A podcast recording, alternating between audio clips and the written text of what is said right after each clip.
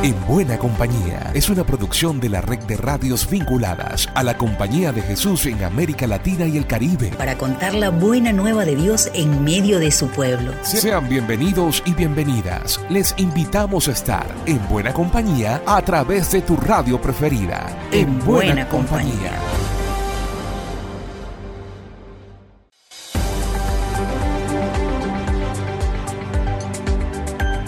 ¿Qué tal compañeras y compañeros de camino? Seguimos en tiempos de conversión, en tiempos de cuaresma, en buena compañía. En nombre de la red de radios jesuitas de América Latina y el Caribe, sean bienvenidas y bienvenidos a otro encuentro especial con la buena nueva de Jesús que brota desde varios países, obras apostólicas, servicios y redes de la Compañía de Jesús. Es un placer acompañarles. Esta es la palabra oportuna de Francisco. Como siempre, arrancamos con los llamamientos del Papa. Esta vez se lamenta de la situación que viven multitudes que pasan hambre. El padre Lucas López nos entrega esta reseña.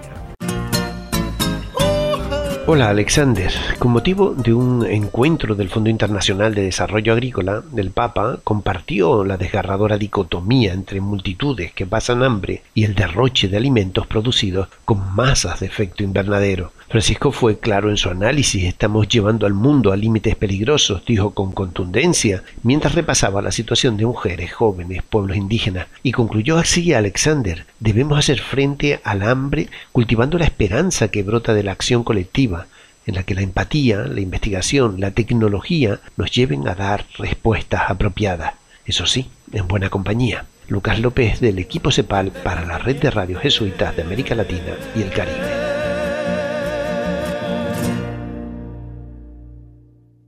En Potosí, Bolivia, los humedales que son fuente de agua están en peligro. Desde la Fundación ACLO nos reporta Davis Fernández. Gracias. Los principales humedales en Potosí se encuentran en la región sudoeste de los Lipes, cuya función principal es el de filtrar y dar accesibilidad de agua potable a las comunidades asentadas en el lugar. Entre las amenazas que sufren estos humedales están el cambio climático por provocar una rápida evaporación y la minería de litio que a pesar del posible desarrollo económico y tecnológico que pueda generar al país, tiene otra cara como lo explica la ingeniera ambiental Paola Quispe. Tenemos también otra amenaza a esos humedales, que es la minería de litio, ¿no? Como cualquier otra actividad o cualquier otra minera, utiliza lastimosamente cantidades enormes de agua, millones de metros cúbicos al año de agua limpia, de agua potable, para justamente estas actividades de extracción de litio, ¿no? Esa es la otra cara de la moneda, que muchas veces no la vemos. Con el objetivo de proteger estos humedales, Viviana Lagrava, coordinadora del colectivo de derechos humanos Empoderate, en un foro sobre la explotación del litio, puntualizaba los resultados de una investigación de acceso al agua y la información encabezada por el Centro de Documentación e Información Bolivia, CEDIP. Hemos hecho un inventario de cuerpos de agua para saber de dónde toman agua las comunidades que están en el área de influencia, que no son cinco, sino diez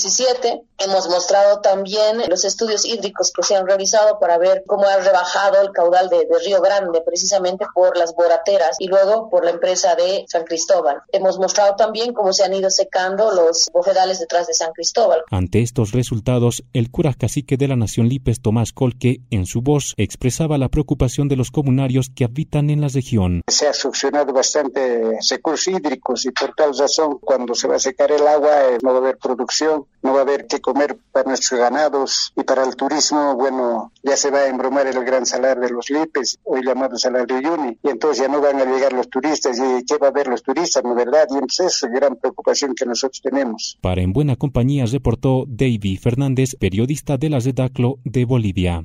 Nos vamos a México para una conmemoración dolorosa.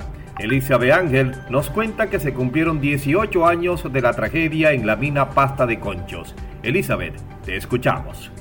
Este 19 de febrero se cumplieron 18 años de la tragedia de la mina Pasta de Conchos, ubicada en San Juan Sabinas, Coahuila, al norte de México, en donde quedaron atrapados 63 mineros. El caso ha sido acompañado por el Centro de Derechos Humanos Miguel Agustín Pro Juárez en sus demandas de verdad y justicia. A través de una celebración eucarística, el obispo emérito Raúl Vera y los jesuitas respaldaron las demandas de verdad y justicia de los afectados, destacando las promesas incumplidas del gobierno federal en cuanto al rescate de los cuerpos de los mineros que aún permanecen atrapados en la mina. Raúl Vera destaca la principal exigencia de la no repetición.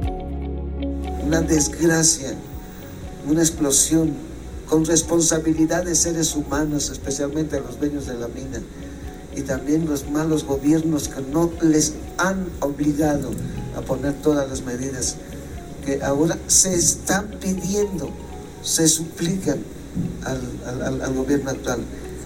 Pidamos, hermanas y hermanos, porque haya respuesta de justicia y medidas de no repetición en el caso de pasta de conchos, roguemos al Señor. La tragedia en la mina de pasta de conchos propiedad de Grupo México, ocurrida en 2006 debido a una explosión por acumulación de gas metano, sigue siendo un momento doloroso para México. Con esta celebración eucarística se busca mantener viva la memoria de aquellos que perdieron la vida en el desastre minero. La Compañía de Jesús en México refrendó su solidaridad y apoyo a las familias y las personas defensoras de derechos humanos que les han acompañado. Reportó Elizabeth Ángel de la Compañía de Jesús en México para En Buena Compañía. Desde Brasil, nuestra querida Ana Klein nos informa cómo se desarrolla la campaña de la fraternidad para vivir la cuaresma. Adelante, Ana. Alexander, un saludo. Con motivo de Cuaresma en Brasil, vamos de campaña. Mercy Soares, educadora social de Sares y vicepresidente del Consejo de Laicos de la Arquidiócesis de Manaus, nos cuenta cómo será la campaña. Durante la cuaresma, realiza en redes formación para multiplicadores de la campaña de fraternidad que se desarrolla en Brasil para guiar la experiencia del trípode cuaresmal, oración, ayuno y limosna o caridad. Sor Rosana y yo dirigimos la formación en la región episcopal de Nuestra Señora Aparecida, que serán multiplicadores de los ideales de esta campaña que tiene como el tema fraternidad y amistad social y el lema todos sus hermanos y hermanas. Mercy Suárez nos cuenta, Alexander, los desafíos a los que nos amas la campaña. El desafío es mantener la ética del respeto y la solidaridad, evitando el aislamiento y la cancelación de quienes son diferentes, divergentes o opuestos ante las crecientes acciones intolerantes y violentas en los medios y redes sociales. Esta campaña viene como un ungüento para sanar las grietas en el ejercicio del amor social e que a unidade e a fraternidade universal é diversa, buena, bela, verdadeira, ansiando gozosas e felizes as relações sociais. Como igreja em Brasil, estamos chamados a este testemunho de amor e paz social. Estamos chamados a este caminho quaresmal, a profundizar lo que Jesus, Cristo crucificado e ressuscitado, deixou como legado e identidade cristiana, fomentando a convivência fraterna entre homens e mulheres. Soy Ana Claudia Klein de Comunicación Jesuitas Brasil para En Buena Compañía. Para cerrar este primer segmento, contactamos a Grecia Peláez de la CEPAL para informarnos que se cumplieron cinco años del documento de vitales orientaciones que Francisco le dejó a la Compañía de Jesús. Grecia, la palabra es tuya. Hola Alex, el pasado 19 de febrero se cumplió el quinto aniversario de la publicación de las cuatro orientaciones particulares para la misión que el Santo Padre dio a la Compañía de Jesús, nuestras preferencias apostólicas universales conocidas como las PAU. Estas orientan toda la acción apostólica de la Compañía, nos indican cómo debemos llevar a cabo y avanzar en la misión de reconciliación y justicia. El padre general Arturo Sosa publicó un mensaje en video para conmemorar la ocasión y también nos ofreció unas guías cortas de oración diseñadas para ayudarnos a profundizar y ver lo fructífero que ha sido el camino recorrido hasta ahora y lo que promete para el futuro. Les invitamos a conocer y compartir este mensaje visitando nuestra página web jesuitas.lat. Para En Buena Compañía, Grecia Peláez de la oficina CEPAL. Nos place recibir al maestro en casa por la radio. ¿Dónde? Alberto Morales nos cuenta mucho más sobre la reasunción de este proyecto. Bienvenidos a todas y todos los oyentes de En Buena Compañía. Les saluda Alberto desde Radio El Maestro en Casa 820 AM en Guatemala. Desde finales de noviembre de 2023 se iniciaron los trabajos para que Radio El Maestro en Casa 820 AM Guatemala nuevamente saliera al aire. Después de varios esfuerzos técnicos, el 4 de diciembre de 2023, la música y las voces volvieron al dial 820 AM para el ciclo escolar 2023 con cobertura en los departamentos de Guatemala, Alta Verapaz, Escuintla, Huehuetenango, Quexaltenango, Jutiapa, Quiché, Chiquimula, Totonicapam, Zacapa y Zacatepeques. Radio El Maestro en Casa 820 AM forma parte del grupo radial ASEC, donde su principal misión es llevar educación, cultura y comunicación a través de la radio. La metodología de educación radiofónica a distancia, actualmente con posibilidad de ampliarse a diversos canales, sigue siendo innovadora para acompañar el desarrollo integral de las personas, de sus familias y comunidades. Estamos trabajando en un nuevo desafío, innovando la parrilla de programación e implementando el uso de otros medios, la radio en línea y a la carta, entre otros, con la finalidad de dinamizar la radio con programas participativos para nuestros oyentes, en especial para los estudiantes y voluntarios de IGER, docentes, padres de familia, líderes educativos. Se ha iniciado el nuevo ciclo escolar con la transmisión de los programas de acompañamiento como clases radiales, radio revistas y audios complementarios en la radio, El Maestro en Casa, continuamos dando vida a la misión de IGER, educar, dar voz e informar a través de la radio y continuar impactando vidas. Desde Guatemala, informó Alberto Morales de Radio El Maestro en Casa 820 AM. Desde Radio Cutibalú en Piura, Perú, Gladys Reyes nos alerta de los efectos que deja el cambio climático, sobre todo por la ola de calor. ¿No es así, Gladys? Hola Alexander. ¡Qué calor! ¡Uf! ¡Qué calor! Cuidado. Piel roja, caliente y seca, respiración cardíaca acelerada, dolor palpitante de cabeza. Puede ser golpe de calor. Como dice el investigador Ken Katahashi, investigador científico del Instituto Geofísico del Perú, es más complicado protegerse del calor que de las lluvias. Pero el escenario del cambio climático a futuro no pinta nada bueno. Si seguimos emitiendo gas efecto invernadero como lo venimos haciendo sin ninguna mitigación, de acá al, final del siglo XXI podríamos tener en la región, particularmente la costa norte de Perú y en la Amazonía peruana, más de 200 días al año de calor extremo que puede ser mortal para las personas. Estamos hablando de, un, de una situación donde probablemente pues, la mayor parte del año sería inhabitable, digamos, para, para la gente debido a las altas temperaturas. Entonces es un tema que es urgente Lamentablemente, las consecuencias del cambio climático tendrán un impacto a gran escala en nuestra Amazonía. El bosque amazónico puede llegar a colapsar con el cambio climático, junto con la deforestación y, el aumento de los incendios forestales.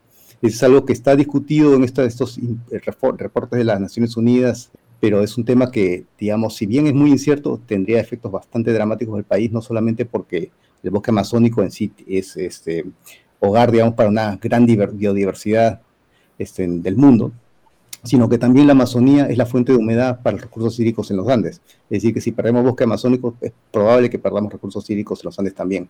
El investigador Ken Katahashi hace el siguiente llamado urgente. En primer lugar, la gestión de riesgo de desastre es una de las principales medidas de adaptación al cambio climático. Es decir, si estamos ya nosotros adaptados a lo que ya viene ocurriendo, vamos a estar en mejor posición para lo que viene en el futuro. Entonces ahí sí es importante este, una mayor capacitación de las autoridades eh, para que puedan eh, entender mejor la información que se les está dando, pero que es importante que se puedan eh, conocer para que puedan tomar las mejores acciones. Soy Gladys Reyes Mondragón de Radio Cutibalú en Piura, Perú, para En Buena Compañía. Nos vamos a El Salvador. Las recientes elecciones donde fue ratificado Nayib Bukele como presidente estuvieron marcadas por denuncias de irregularidades. Gerardo Castro nos reporta. Les quiero comentar que las elecciones para presidente, vicepresidente y diputados se desarrollaron en medio de irregularidades y denuncias de fraude. A esta situación antecedió la inconstitucionalidad de haber lanzado como candidato a presidente de forma consecutiva a Nayib Bukele y Félix Ulloa. Cuando cerraron las juntas receptoras de votos, comenzó el escrutinio, se reportaron una serie de anomalías, entre estas que el sistema se cayó, No hubo internet en muchos centros. Los votos se duplicaban al ingresar las actas al sistema y el ente encargado de velar por el cumplimiento de todo el proceso, el Tribunal Supremo Electoral, no jugó el rol que le correspondía. El presidente salvadoreño, sin que el Tribunal Supremo Electoral brindara resultados, se declaró ganador y reclamó para su partido 58 diputados de 60. Los resultados del evento electoral se conocieron hasta 15 días después. Sin embargo, el proceso de escrutinio también estuvo plagado de irregularidades y anomalías, según denunciaron integrantes de partidos políticos. Héctor Silva, candidato a diputado por nuestro tiempo, dijo que incluso de los recintos del escrutinio los observadores fueron sacados por el partido del presidente Bukele. De un representante de Nuevas Ideas le dice específicamente con estas palabras a una observadora de la OEA le dice, ella puede observar pero desde afuera, aunque le parezca ridículo. Y ante esto las autoridades no hacen nada, el tribunal no dice absolutamente nada. Entonces la pregunta para los salvadoreños es, ¿quién está en control de este conteo de votos? ¿El partido Nuevas Ideas o el árbitro electoral que es el Tribunal Supremo Electoral? Para el abogado José Marinero, los partidos políticos ahora deben pedir la nulidad de la elección, ya que no se conoce en realidad cuál es la voluntad del elector expresada en urnas. Yo creo que los partidos de oposición lo que, lo que deben hacer es pedir efectivamente la nulidad de estas elecciones. Los observadores de la OEA consideran fundamental que el Tribunal Supremo Electoral genere un espacio que brinde condiciones de equidad y transparencia para todos los funcionarios, representantes de partidos, observadores nacionales e internacionales y la prensa. Hasta aquí mi reporte y deseando que siempre sigan en buena compañía desde Radio YSUCA en San Salvador, Gerardo Castro. Y en Honduras existe una gran expectativa por el juicio que se inició en Estados Unidos en contra del expresidente Juan Orlando Hernández por narcotráfico. Nuestros compañeros de Radio Progreso tienen los detalles. Los relatos sobre las reuniones, acuerdos, pagos multimillonarios e incluso fiestas que el expresidente de Honduras, Juan Orlando Hernández, mantuvo con narcotraficantes confesos o extraditados constituyen parte de las pruebas en poder de la Fiscalía del Distrito Sur de Nueva York. La Fiscalía sostiene la acusación por los cargos de conspirar para el tráfico de drogas y armas hacia los Estados Unidos. A lo largo de este juicio contra el expresidente hondureño Juan Orlando Hernández, que se está desarrollando en el estado de Nueva York, van apareciendo numerosas piezas probatorias relevantes para el juicio, como incautaciones de arma de fuego, dinero en efectivo y narcolibretas, que fueron registros contables de droga atribuidos a un famoso narcotraficante hondureño conocido como Magdaleno Mesa, donde el expresidente Juan Orlando Hernández y su hermano, el exdiputado también de Honduras, Tony Hernández, son mencionados. Y este juicio que arrancó esta semana está dando detalles de cómo la institucionalidad hondureña estuvo al servicio de estos cárteles de la droga. Incluso se asegura que el expresidente Juan Orlando Hernández brindó seguridad al capo mexicano Joaquín El Chapo Guzmán a cambio de un millón de dólares. Se asegura que por más de una década, más de 10 años, el presidente Juan Orlando Hernández se alió con los principales narcotraficantes de Honduras para traficar con drogas. Él fue extraditado hacia los Estados Unidos hace dos años, pero fue a partir de este 20 de febrero que inició este juicio donde se busca comprobar la responsabilidad que tuvo en el trasiego de cientos de kilogramos de cocaína para los Estados Unidos. Se tiene previsto que el juicio dure una, dos y tres semanas. Para el programa En Buena Compañía desde Radio Progreso en Honduras, les informó Yolani Pérez. ¿De qué va mi vocación? Es lo que nos comenta Álvaro Hidarraga de la Red Comparte. Álvaro, te saludamos. Hola Alexander, hoy mi vocación como laico está en la búsqueda de alternativas de buen vivir con comunidades campesinas, indígenas, afrodescendientes, poblaciones que históricamente han sido marginadas y afectadas por todo tipo de violencia directa, cultural y estructural. Desde la Secretaría Ejecutiva de la Red Comparte y con convicción personal tratamos de, contribuir y dignificar aún más la vida de las personas, centrándonos en la construcción de una economía para la vida y el cuidado de la casa común. Bueno, este trabajo que vivo en plenitud me llena de esperanza en un mundo roto, pero en el que la multiplicidad de pequeños actos de humanidad que vemos diariamente nos alientan y nos inspiran. Vivo mi experiencia de trabajo pues como una vocación de servicio, inspirada también en una historia de vida campesina familiar a la que le debo mi vinculación al mundo rural. Bueno, soy Álvaro Hidárraga Quintero, secretario ejecutivo de la red Comparte. Saludos a los y las oyentes de la red de radios jesuitas de América Latina y el Caribe. Por mi parte será hasta la próxima. Soy Alexander Medina y recuerden, seguimos en buena compañía. Llegamos al final por esta ocasión. La invitación es para la próxima semana para que sigamos en buena compañía. Una producción de la red de radios jesuitas de América Latina y el Caribe. En, buena, compañía.